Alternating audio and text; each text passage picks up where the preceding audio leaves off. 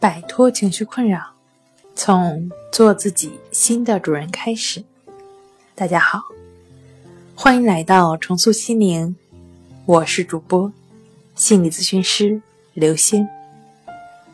今天要分享的作品是：什么样的强迫症患者适合森田疗法？想要了解我们更多、更丰富的作品。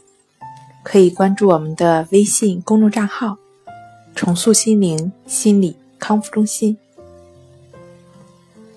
森田疗法因为理论体系更加接近道家的思想，所以呢，要比精神分析、行为疗法、认知疗法等其他疗法更适合中国的国情，并且森田疗法呢是简单易学，并无特别的要求。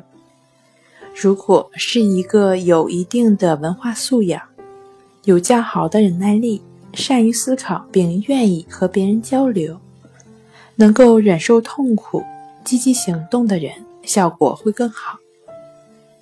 其实呢，不管哪种方法，如果想要有立竿见影的效果，都不太现实。想要通过森田疗法的核心来自愈的患者呢？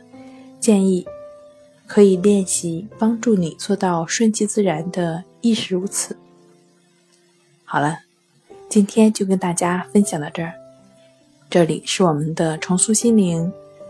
如果你有什么情绪方面的困扰，都可以在微信平台添加幺三六九三零幺七七二三幺三六九三零幺七七二三，即可与专业的咨询师对话。你的情绪，我来解决。那我们下期节目再见。